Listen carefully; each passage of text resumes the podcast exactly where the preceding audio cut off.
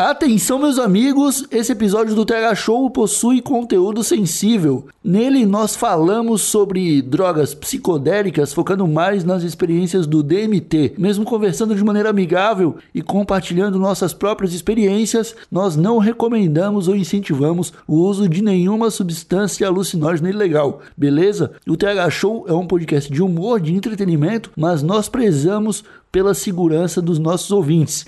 Seja responsável. A gente vem aqui pra desfazer a merda que você faz. Tá achando que tá dando um tapa na maconha aí, tá dando um tapa no cocô do jegue. Nasci no mundo, eu já comecei a fumar e nunca mais parei. Seu maconheiro! Seu merda! Show! É você que financia essa merda!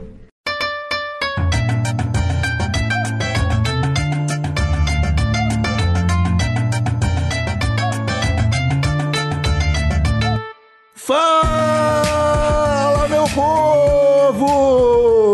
E estamos começando mais um TH Show, o podcast 100% natural dedicado aos usuários desse mundão. Esse podcast que só é possível graças aos lindos e lindas que dão uma força enorme lá no padrim.com.br No episódio de hoje também é um oferecimento da tabaqueira.com, que nos fornece as carteiras Kit da Alegria, que faz a cabeça dos nossos usuários. Agora eu me apresento, sou Igor Seco, comandando essa web bancada canábica e trago comigo ele, o maior produtor de psilocibina do universo, Marcelo Nhoque. Tudo bom, Marcelo Nhoque? Ah, tudo bom, cara? Tudo maravilhoso, tudo muito louco, Igor Seco. É isso aí, cara. No futuro só vai ter psilocibina. Eu nem sei o que é isso, Igor mas eu... É proibido. É melhor dizer que não faz, é melhor negar, porque isso é proibido. é proibido mesmo? Não sei, eu acho que é. Eu acho que Jesus não gosta que as pessoas usem. Então eu não planto, não. Psilocibino, Marcelinhoque, pra, pra já trazer informação de qualidade para esse episódio, é o elemento dos cogumelos que fornecem a sua passagem para entrar na, na, naquela viagem para outro universo. Ah, tu, não, não, não planto não, não planto não. Tá bom, Marcelinhoque, mas o TH Show de hoje, ele tá um pouquinho diferente, porque hoje nós vamos falar de viagem maluca, né? Hoje nós vamos falar de psicodélicos, um tema que já há muito tempo é cobrado no TH Show e que a gente finalmente está podendo trazer hoje. E para falar desse tema, nós trouxemos aqui um especialista, o nosso grande amigo Rafinha Psicose, que veio trazer um pouco mais de conhecimento sobre esse assunto que envolve tantos detalhes e tantos pormenores. Seja muito bem-vindo, Rafinha Psicose. Muito obrigado, Igor. É um prazer me apresentar aqui a todos. Eu sou o Rafinha Psicose, também conhecido como Rafael só. E eu sou um químico, né? E eu fiz muitas experimentações com psicodélicos, em específico a dimetiltriptamina, que a gente vai falar mais um pouquinho aí sobre hoje à noite. É informação de qualidade, já, já começou bem esse papo, cara. Com palavras que eu não entendo, eu vejo que as coisas são sérias mesmo. Quando, quando, quando, quando começa a falar em latim perto de mim, eu até me arrepio. Dá até um calorzinho, né? Eu, eu sei como é que você se É, se você for parar pra pensar, o termo técnico ele acaba facilitando porque ele evita espaço para dupla interpretação. Então, quando a gente fala exatamente da substância, a gente está falando do composto específico e não das aplicações dele, como por exemplo, a gente tem no mercado afro-brasileiro, a gente tem aí o, o, a Tianga, a gente tem é, o DMT em si, a gente tem é, tantas outras substâncias que são comercializadas por nomes específicos. Então aí a gente consegue pontualizar exatamente sobre o que a gente está falando. Changa não é aquele paninho colorido que as garotas usam pra sentar na areia da praia? Isso aí é a canga, Marcelinho. Ah, canga! Canga cai bem com uma canga. Ah, o, o Rafinha ele já chegou aqui falando de DMT, que eu vou até perguntar pra ele, Rafinha, foi, foi DMT que a gente experimentou aquela vez, né? Você me Foi. apresentou. Foi, não foi? Exa- Foi exatamente. Bom, é, só para esclarecer mais alguma, alguns pontos aí com relação sobre como acontecem esses encontros. Esses encontros com o DMT, é, sob minha tutoria, acabam entrando como forma de pesquisa. Porque o que acontece é, eu só para dar um background, eu passei por 10 anos de ateísmo na minha vida.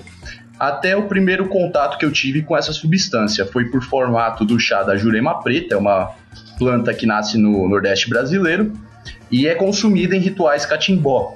Eu fiz o consumo fora do ritual, porém a experiência me abriu espaço para cogitar a existência de algo maior do que eu. Então, por eu ficar mistificado com a experiência, eu acabei cedendo o meu conhecimento como técnico em química para que outras pessoas pudessem ter o acesso também a essa força que eu considero divina. Então o que acontece? Essa experiência é, a gente teve porque eu tenho um apreço muito grande por você, Igor, então você sabe como foi, né? No dia eu falei, expliquei bastante sobre o assunto.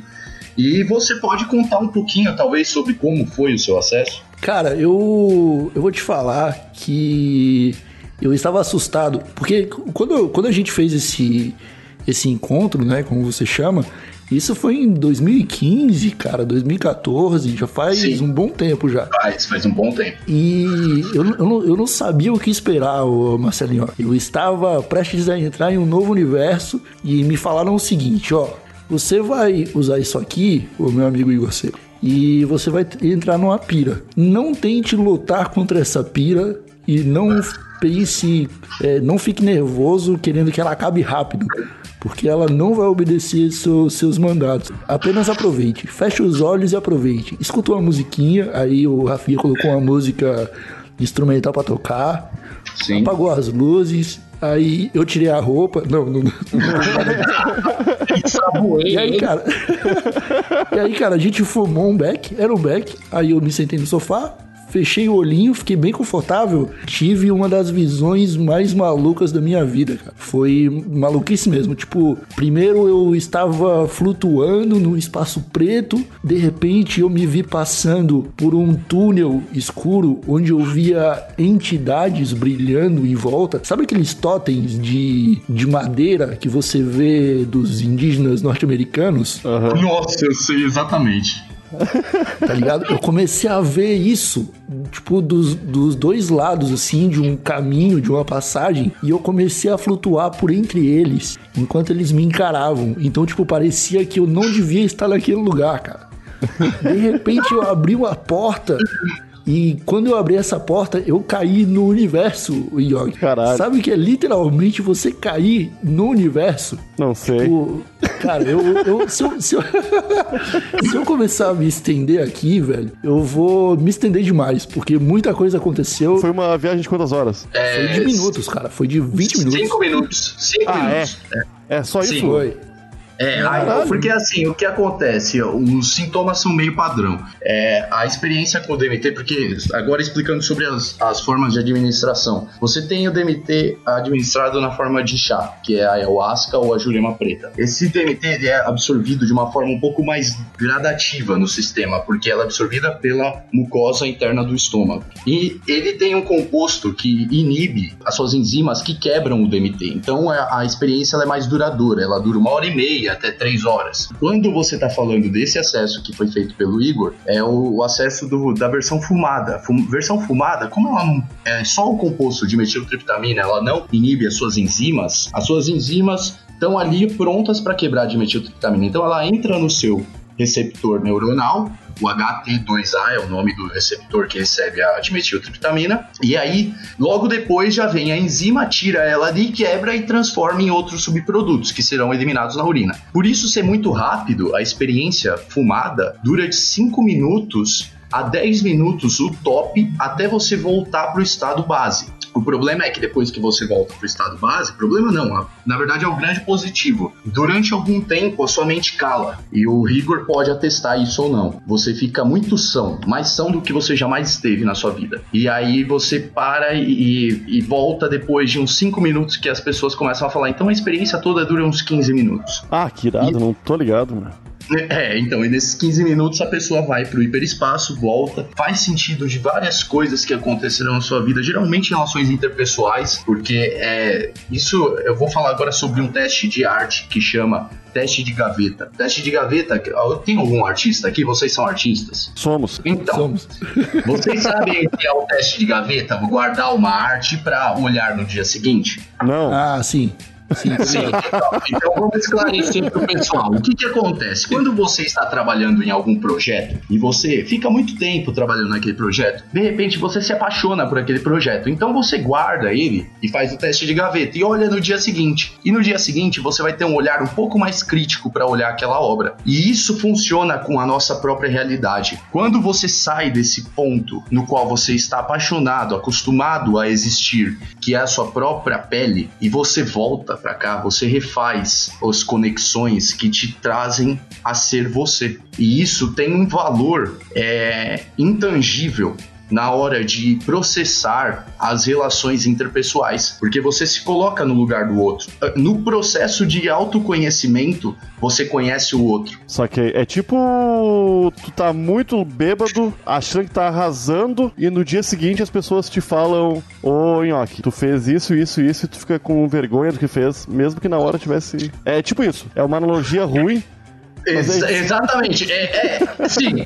Porque você imagina se pôr no- na pele do outro para receber todos os fedores corporais seus. Aham. Saca? Usando isso como exemplo, mas a gente tem infinitos exemplos para falar sobre as nossas é, características que poderiam ser melhoradas para tornarmos seres melhores para todos os outros seres. Porque essa experiência ela tem uma característica in- intrínseca de mostrar para as pessoas o quanto estamos todos conectados. Não somos seres isolados de um sistema. Então, é, quando você realiza isso, você percebe que grande parte dos seus pesares e dos- das suas dores são causados por si próprio. Então, isso tem um valor muito grande no processo de crescimento pessoal. É, e é isso que eu pesquisei por tanto tempo. Qual que é o valor que tem cada uma dessas experiências na, no crescimento pessoal de cada um dos indivíduos que passaram por essa experiência. Isso é irado, é interessante pra caramba, cara. E eu vou te falar, Marcelinho, só pra, pra concluir aqui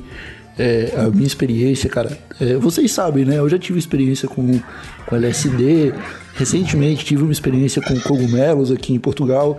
Com o DMT, cara, foi a única vez que eu tive uma pira que eu senti que eu não estava no controle em nenhum momento, cara. Foi tipo, sabe quando você tá com, você usou LSD, tá? E aí você tá tendo lá suas psicodelias de LSD e você pensa numa garrafinha d'água. De repente, a sua mente é inundada com aquele pensamento e tudo que vem na sua cabeça é garrafinha d'água, Aham. tá ligado? Com DMT, cara, eu não tive nada disso, porque ao mesmo tempo que eu presenciava as cenas que eu presenciei dentro da minha cabeça, eu, eu conseguia pensar e confrontar o que estava acontecendo sem que o meu pensamento interferisse no que eu estava vendo. Você entendeu?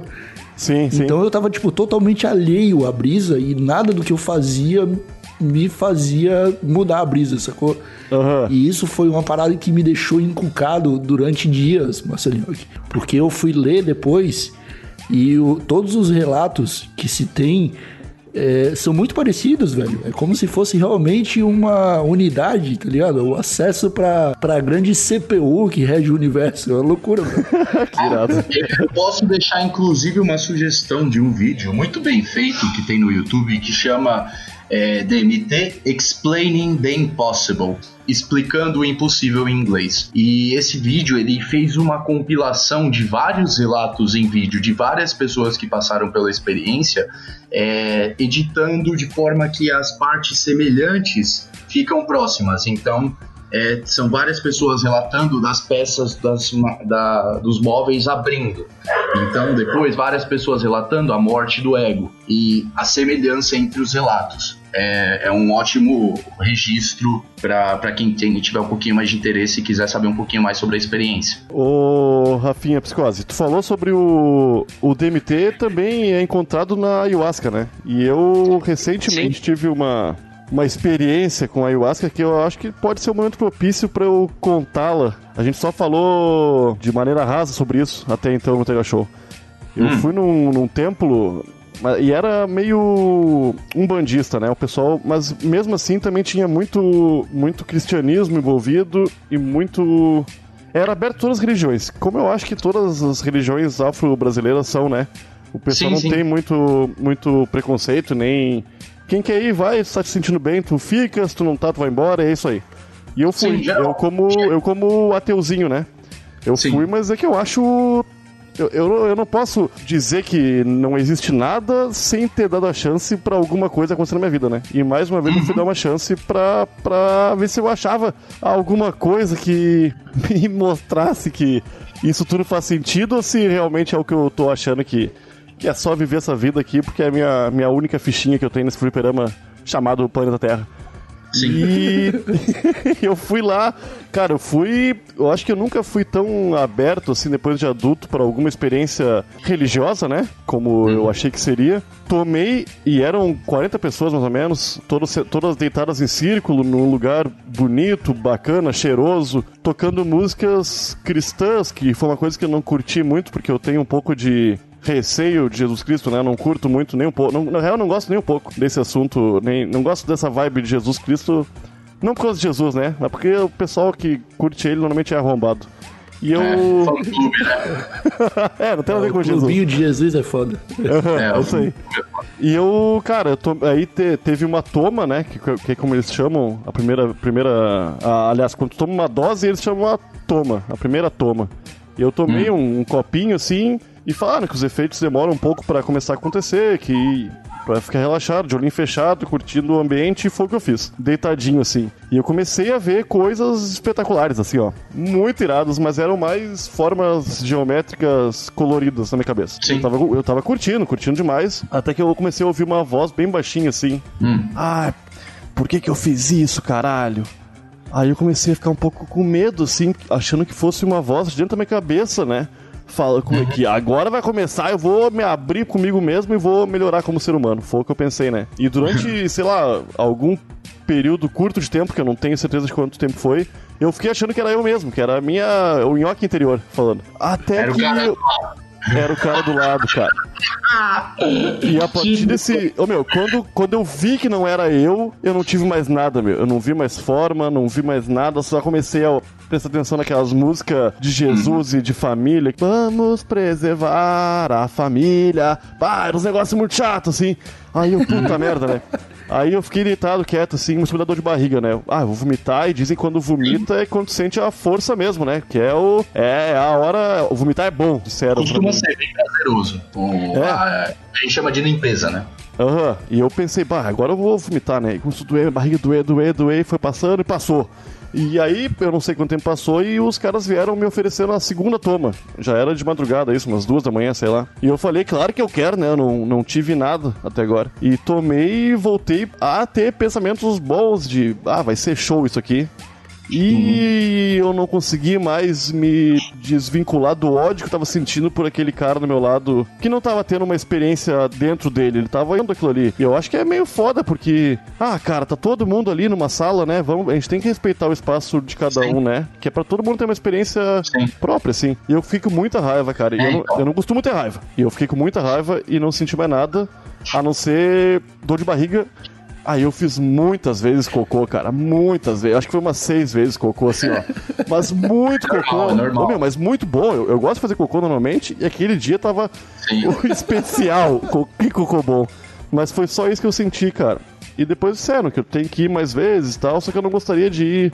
Ah, quando tivesse Jesus no meio de novo. Queria que fosse ou um, um banda ou indígena, saca? Tudo bem, então vamos lá, só vou falar sobre isso porque eu tive é, também o background em vários é, backgrounds religiosos. Eu fui para Umbanda, eu fui para Barquinha, para União do Vegetal, eu fui para o Santo Daime, para o Daime, que o, o que você foi aí, pelo que você me descreveu, é o Daime. É o Daime, porque é o Daime, ele costuma ser. O Santo Daime ele não é aberto para as entidades da, das religiões de matriz afro-brasileira.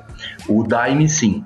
É, eu tive background de todas essas religiões, eu acabei me encontrando de verdade no budismo, porque o budismo encaixa com a minha filosofia de vida. É, principalmente porque o budismo, ele é ateu. Então, não sei se você sabe, mas se você não sabia, agora você está sabendo. O budismo, ele não acredita em Deus. Ele acredita que a gente tem é, um papel aqui e que a gente paga karma, que tem um samsara pra gente lidar, mas ele não acredita que você é, tem alguma força sobre você. Então talvez você se encaixe um pouquinho melhor na filosofia budista, assim como eu fui por causa também do, é, da minha filosofia, achar todas as religiões muito egocêntricas. Aham. Todas falam do ser humano como sendo algo divino a mais do que o resto da criação. E na minha concepção, o que está dentro da criação é divino. Até pagar boleto no banco é divino. É isso aí. Então, quando você vê a beleza de estar pagando o boleto da net, você vê que tem valor em estar presente no momento agora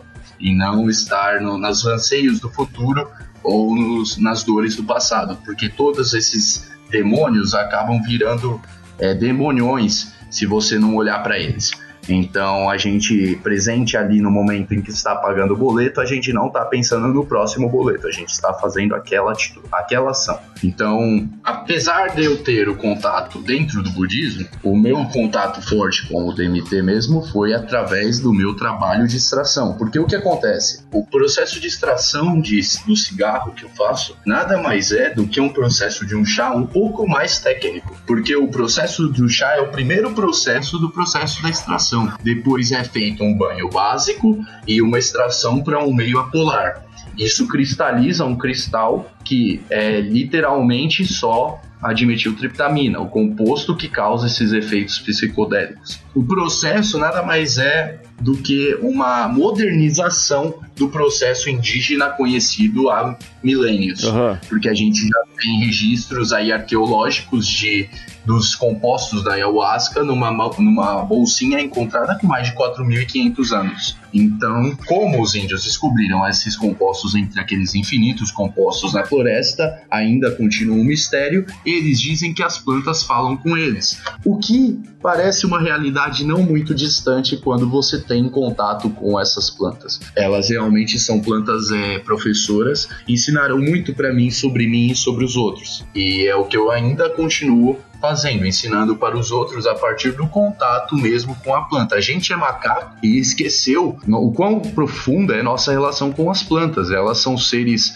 mais simples do que nós, mas que respiram como nós e que sem elas nós não vivemos. Assim como as máquinas não vivem sem, a- sem nós. Ma- as formas de vida mais simples dão forma às formas de vidas mais complexas. E nós não vivemos sem as formas de vidas mais simples. Vide a polinização, que será um problema é, nos próximos anos aí por causa do problema das abelhas que a gente está tendo. Aham. Isso, não sei se vocês já falaram, até a própria indústria canábica está com problema disso. Então a gente tem que eh, começar a rever certos conceitos é, voltando um pouquinho para a ancestralidade, porque quando nos fechamos nas paredes de pedra que nos cercam agora e nas telas de computador que ficam nas nossas frentes, a gente esquece que existe um ser humano dependendo de nós, seja o nosso familiar, o nosso filho, o nosso cachorro, e eles dependem de atenção e dependem do melhor de nós. E é isso que a gente tenta trazer a partir da experiência psicodélica. É, só pra- porque a gente não tem muito tempo, eu queria falar sobre alguma coisa que realmente é, brilhou aos meus olhos durante as minhas experimentações. Eu fiz com mais de 4 mil pessoas as experiências individuais. É, durante essas experiências individuais, eu fiz várias experiências em grupo. E nas experiências em grupo, a gente tem, eu consegui bater vários padrões que todo mundo vê. Todo mundo, eu digo, acima de 90% das pessoas têm esse acesso a partir de ver desenhos sobre a pele um do outro. O que é interessante é que esses desenhos, relatados por múltiplas pessoas no me- na mesma experiência, têm o mesmo formato entre diferentes observadores. E eles observando entre eles conseguem relatar e saber que o que eles estão vendo é alucinação. Sabe o que você falou, Igor, de você não se- estar ditando o que está acontecendo com você? Sim, é a mesma é a mesma coisa que os grupos relatam. É a experiência coletiva. E isso foge de qualquer explicação científica, porque a, a, ciência odeia a explicação de que a consciência não se restringe ao corpo. E a alucinação clínica, ela é quando o grupo não concorda no que o indivíduo vê. O problema é quando você é o indivíduo sóbrio e as pessoas alucinando concordam na alucinação. Então eu seria a pessoa que está alucinando ao ver a realidade plana do jeito que ela é. Tá, tu tá dizendo que ah, é um grupo de pessoas que tem mais ou menos a mesma alucinação, que vê as mesmas coisas. Mais ou menos. É, sim, mais ou menos eu digo do tipo. É, eu fiz testes com pessoas olhando nas partes que eu vejo um certo tipo de desenho do meu corpo desenharem exatamente os mesmos formatos que eu vejo, apesar de não tão detalhado quanto, porque é impossível, você olha e você vê infinitos detalhes. Sim, sim. O formato geral, o padrão geral, foi replicado com fidelidade pelos, pelas pessoas que tá, observaram. Vamos, vamos tentar simplificar isso aí. Vamos dizer que, Nhoque, eu e você estamos sob o efeito de, de DMT isso. e o Rafinha Psicose não está. Tá? Só que isso. E aí eu falo para você, Nhoque, eu estou vendo um circo no peito do Rafinha. Isso. Tá? E aí você pega um papel e desenha esse círculo e mostra para mim. E é exatamente o mesmo círculo. Caralho. Tipo, os detalhes ali, se ele tem uma, um espinho ou uma falha, você pegou no desenho. Uma parada que eu não te falei. Sacou? Ah, isso é muito irado, cara. Eu não tô ligado, eu não tava ligado nisso aí. É, mas não. É, então. Não, não tinha. Não tem necessariamente. Uh, não me falaram nada disso aí no, na ayahuasca, né? Mas é que talvez as, as experiências são. Não sei qual é a vibe dos caras também no lugar onde eu fui. Mas isso aí é muito existe foda, uma diferença Existe uma diferença é, essencial entre a ayahuasca e o DMT. A ayahuasca, porque ela é uma experiência mais duradoura, ela costuma ter um aspecto mais pessoal, porque você consegue se colocar dentro da experiência. O DMT não. Ele é um show de luzes que tu passa tão rápido que as pessoas conseguem pontuar exatamente o que viram. Que irado. Entende? Uhum, uhum. Então é, é, mais fácil de eu acabar estudando os sintomas de uma forma mais pontual. Por isso que eu consegui traçar um padrão e fazer com milhares de pessoas. Porque em cinco minutos você chega e pergunta pra pessoa, depois de cinco minutos, o que você viu? Ainda tá fresco na cabeça da pessoa, uhum. ela consegue descrever. Qual é o, o, o composto do LSD, por exemplo? O composto do LSD é o ácido lisérgico. Ele é, ele vem de um fungo, né? Uhum. Ele é um fungo que chama o ergo, que é um fungo, o fungo púrpura, que dá no centeio. Ele é a ele acessa mais ou menos, porque se você olhar a composição do ácido lisérgico e a composição do DMT, eles são bem parecidos na forma geométrica. Então eles são recepcionados nos mesmos receptores, por isso que são experiências semelhantes, mas eles são plantas completamente diferentes com lições completamente diferentes, porque o que eu aprendi com o DMT, eu não posso comparar com o que eu aprendi com o LSD. É porque tem, tem a vibe do que o LSD abre o terceiro olho, né? É mais acho que é o lance é budista também isso, não? É, bom, eu não sei porque eu já ouvi falar de relatos de pesquisadores que queriam analisar as semelhanças entre as experiências psicodélicas e estados de nirvana, porque o estado de nirvana ele tem essa descrição é, de luz e padrões e entidades que são muito semelhantes a experiências psicodélicas e experiências de quase morte. Uhum. Então talvez exista uma relação direta entre todas essas experiências porque existe algo de muito familiar entre elas. Sim. Então, a pesquisa ainda ela é de guerrilha, porque a gente não, não tem. É, o que eu fiz foi basicamente por meu sacrifício ceder uma substância ilegal para as pessoas. E isso é, acaba com qualquer tipo de desenvolvimento científico, porque o desenvolvimento científico requer investimento. Eu, como pessoa, tive que fazer outros serviços, então não posso me dedicar puramente ao crescimento das pessoas através da experiência psicodélica. Tá. E a última pergunta sobre o DMT para ti. Eu, quando fui, fui quando estava prestes a ir no, na cerimônia de ayahuasca, eu comecei a pesquisar sobre o que, que é o DMT, o que, qual, é a, qual é essa vibe e tal. E li alguma, uhum. em alguns lugares a mesma coisa, que me deixou um pouco curioso, porque eu não sei até onde é verdade ou não, que o corpo humano Hum. produz DMT somente duas vezes durante. Na real, produz sempre, né? Mas em pequeníssima quantidade. Em grande quantidade só na hora do nascimento e na hora da morte. Por isso, muitas pessoas, quando. Quando quase morrem, relatam que vem luzes, vem Deus. Né? É, rola isso mesmo? Eu vou deixar pro Igor ver um vídeo que tem um- uma série, Igor, do Morgan Freeman, que chama A Procura de Deus, eu acho. Que ele foi no primeiro episódio, ele vai falar com um rapaz que ficou tecnicamente morto por 30 minutos.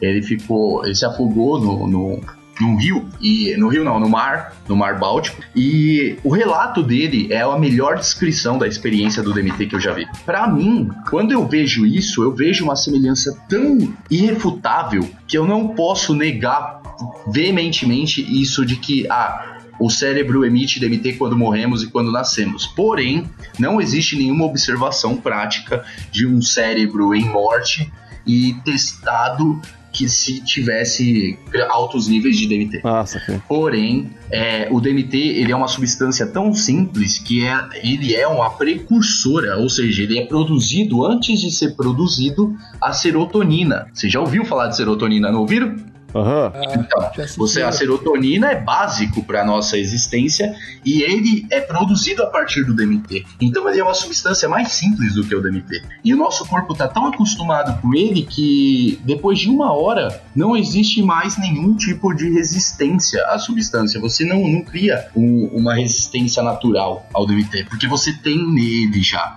Então não tem nada sendo estranho colocado e mudando o seu sistema. Não, as enzimas só, as que estão ali, vão funcionar como elas deveriam. É mágico Isso ô, ô, Igor, e nessa tua experiência com o cogumelo, tu sentiu alguma semelhança com essa com o DMT? Ou não? Cara, primeiro que tentei fazer o ambiente ficar o mais próximo possível do que quando eu experimentei o DMT. Então eu fiquei tipo num lugar com, com, em- com baixa luz, eu tentei ficar num lugar calmo, só que a pira foi totalmente diferente, cara. Foi muito mais parecido com LSD. Eu tinha noção de que o que eu pensava ou o que acontecia à minha volta influenciava diretamente na brisa que eu tava vendo. Aham. Tipo, eu cheguei a ter visuais de, de enxergar micro-organismos. Só que era uma parada que, tipo, sei lá, eu tava suando, né? Porque geralmente você aumenta a atividade do seu corpo, né? O metabolismo e tal, e você começa a transpirar mais. E aí eu tava deitadinho, cara, de lado, com a mão no rosto, e em determinado momento eu fui virar e deu o barulho da minha mão colando, sabe? Tipo, o suor. Aquele, sabe?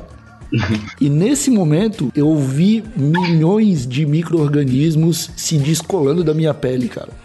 Como se eu estivesse ao lado deles, saca? E aí, tipo, eu saquei. Nesse momento eu saquei que, tipo, é, não era uma parada que eu estava alheio a ver. Não era uma parada que. É, como se eu estivesse dentro de uma sala e as coisas estivessem acontecendo.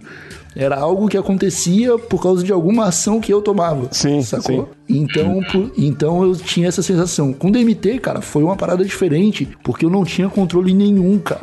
Nenhum, nenhum. Eu não. Eu via tudo acontecer ao meu redor e nada do que eu fazia é, alterava a brisa ou a linha do tempo da brisa que eu tava tendo. E isso foi muito louco, cara. Foi muito louco. Mas. Eu, eu fico até meio eufórico agora. Comecei a lembrar DMT. Sim, pois é. É, O que é uma das experiências mais comuns que eu tenho desde que eu comecei a aplicar nas pessoas foi de que, vai, digamos, em torno de 700 a 800 pessoas após a experiência retornaram e primeira coisa que me fala é: você sabe que você mostra Deus para as pessoas ou coisas desse nível. E Eu acho que eu falei algo do durante- tipo. Eu acho que eu falei algo do tipo. então, o que acontece? Uma das experiências mais comuns que eu tive durante essas aplicações das milhares de pessoas do DMT foi que é, umas 700 a 800 pessoas, aí vai em torno de 20% das pessoas, relataram, voltavam e falavam coisas do tipo: é, Você me mostrou Deus, ou você sabe que você mostra Deus para as pessoas. Fora as pessoas que eu imagino que sejam é, acharam a experiência muito pessoal e não acabaram não compartilhando isso Uhum. comigo. Então, eu imagino que uma relação dessa, tão profunda, com algo tão simples como uma substância que nós já produzimos no nosso corpo e que encontramos em toda a natureza, não deveria ser criminalizada, ela deveria ser estudada, porque eu sinceramente creio que isso é um dos passos para próximo estágio da evolução humana, porque isso Tesla disse que aí quando a gente levar os estudos místicos tão sérios a quanto a gente leva os estudos físicos, nós vamos desenvolver em 100, em 10 anos o que nós desenvolveríamos em 100. E eu realmente acho que o poder de controlar o emocional, o mental e as relações interpessoais é, serem mais efetivas e mais amorosas, a gente tem mais futuro como espécie. Eu acho também, eu concordo. Eu também acho, cara. Isso aí que você falou, que a gente deixou né, pra, pra citar só no final, o DMT é uma parada que é produzida em tudo, né? Então, tipo, qualquer coisa que a gente come, desde um tomate, uma cenoura, um, um arroz, tudo isso tem DMT em baixíssimas quantidades, né? Sim, a gente na verdade não tem a experiência porque as nossas enzimas estão sempre ali esperando, né? É, a gente tem umas enzimas que nós criamos para nos defender da carne que nós comemos, que chama o composto da carne chama tiramina e o nome das nossas enzimas é monoaminoxidase A e a B. Essas enzimas elas quebram o DMT, assim como ela quebra a tiramina, ou eh, como é dimetiltriptamina e tiramina, o amina é quebrado.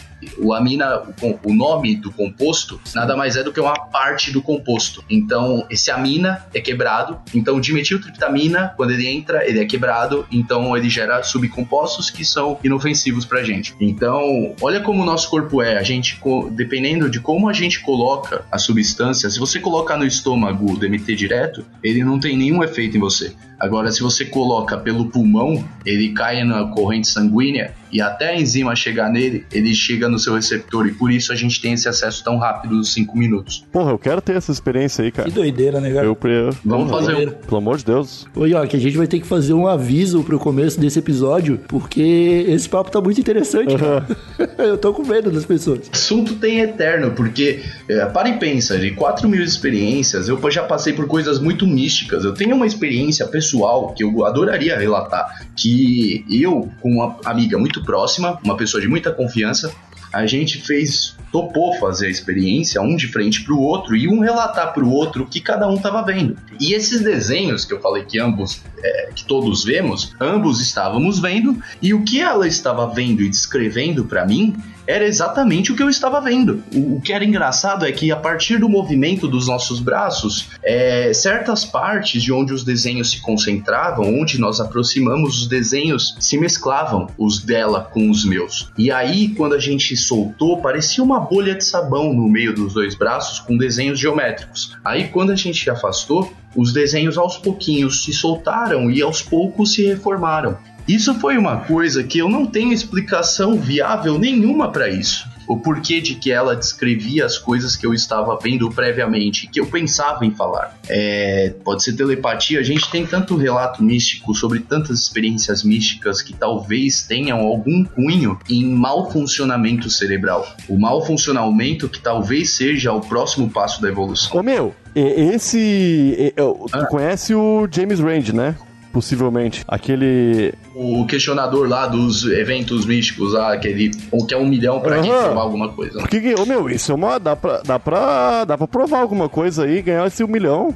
Rafinha. Então, eu, eu não sei, porque eu duvido que a experiência seja traduzível para pessoas sob não efeito. Eu- é, Ah, mas eu nunca tive, eu nunca tive É isso possível. Estou entendendo perfeitamente o que vocês estão falando. Não, você já teve alguma experiência, ô York? Exatamente. Entender é diferente de você experienciar. Porque quando você tá na experiência e de repente você é, passa por uma, é, uma experiência mais real do que a própria realidade, aí que você começa a questionar o quanto a matéria é só física. Então, é, precisa da pessoa ter o passo de tomar, uh, de administrar o primeiro termo da planta. Olha que interessante, a planta ela não te obriga a fazer nada. O termo da planta é você ingerir ela. Seja da laranja que vai te proteger da gripe, seja do tabaco que vai te causar câncer. seja do álcool que vai te dar cirrose, mas vai te dar, deixar loucão, vai dar um rolê. Todas elas, o termo inicial que você precisa aceitar dele é ingerir. E quando você faz isso, você está aberto para uma nova experiência de consciência, uma experiência de realidade. E isso eu não vou chegar no James Rand e falar assim, ó, consome essa substância ilegal no seu país. Não, mas não, não, mas um teste, cara, com pega oito pessoas desconhecidas, dez pessoas, para ficar um número bonito e coloca o James Rand sentado. As pessoas têm que ser desconhecidas, podem ser pessoas escolhidas pelo James Rand até. E essas, essas 10 pessoas vão olhar pro James Rand e vão desenhar o corpo dele, vendo os desenhos que estão ali. E podem desenhar possivelmente os mesmos desenhos que estão nele. Como ele vai explicar isso se não pela ciência? Já que ele não vai ter explicação para isso, lógica. É, agora. Como essas pessoas que não se conhecem? Você me deixou meio sem, sem resposta. Porque. Não, a gente tem que ganhar esse um milhão aí, meu. Vamos ganhar esse um milhão. Se a gente ganhar, eu racho consigo. Porra, vamos lá, meu, pelo amor de Deus. É. Vamos fazer um experimento, uma experimenta de controle entre nós. É, vocês fazem, eu mostro para vocês o que eu vejo na minha pele e aí vocês desenham. E aí eu falo para vocês, eu mostro, eu desenho previamente o que eu vejo. Eu desenho hoje. Eu, eu sou, meu, eu animo muito disso aí. E eu acho que vamos ter a possibilidade de fazer isso aí muito em breve, hein? Você tá onde? Você tá no Rio de Janeiro, cara? Rio de Janeiro, cara? Eu sou gaúcho.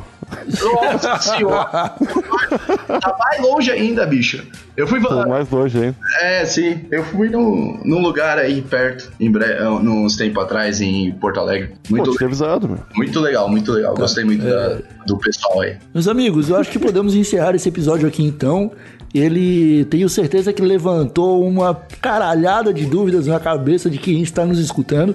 Temos que deixar esse aviso que é, nós não incentivamos ninguém a usar nenhum tipo de substância ilegal. Se você usar, meu amigo, seja responsável, faça isso num lugar seguro, que você não vá colocar sua vida em risco ou a vida de terceiros, beleza? Porque alucinação é alucinação, né? Não dá para fazer indo dirigir o carro por 12 horas, né, meu Exatamente. Exatamente. Não poder não. É, na verdade, a gente, tudo que a gente fala aqui é, são experiências de passado também, coisa de muito passado, como o Igor mesmo disse, e só são questões que nunca foram respondidas.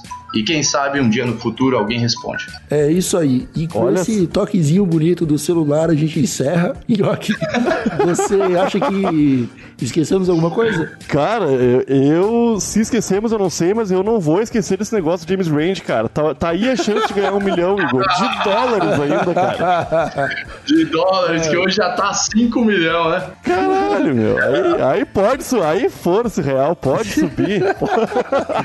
Rafinha Psicologia muito obrigado por ter colado nessa bancada. Certamente a gente vai voltar até essa conversa algum dia, porque eu achei muito interessante, porque, né, cara, você eh, já tinha me falado dos seus, dos seus experimentos, mas eu não sabia que tinha rolado já com tanta gente. Eu fiquei até orgulhoso de ter um amigo cientista. E a gente vai mantendo contato. Dependendo do que os nossos usuários do TH Show falarem, a gente volta a conversar sobre DMT, sobre ayahuasca, sobre cogumelos e outras cositas más. Belezinha, meu amigo? Maravilha. Muito obrigado por me receber, cara. Obrigado para todos aí por me ouvir e espero que tenha sido grandioso a todos. É isso aí. Foi sim. Então ficamos por aqui com mais esse episódio. Um abracinho por trás, um soprinho no pescoço, porque eu não posso mais beijar o coronavírus. e até o próximo episódio. Tchau. Tchau. Estalo Podcasts.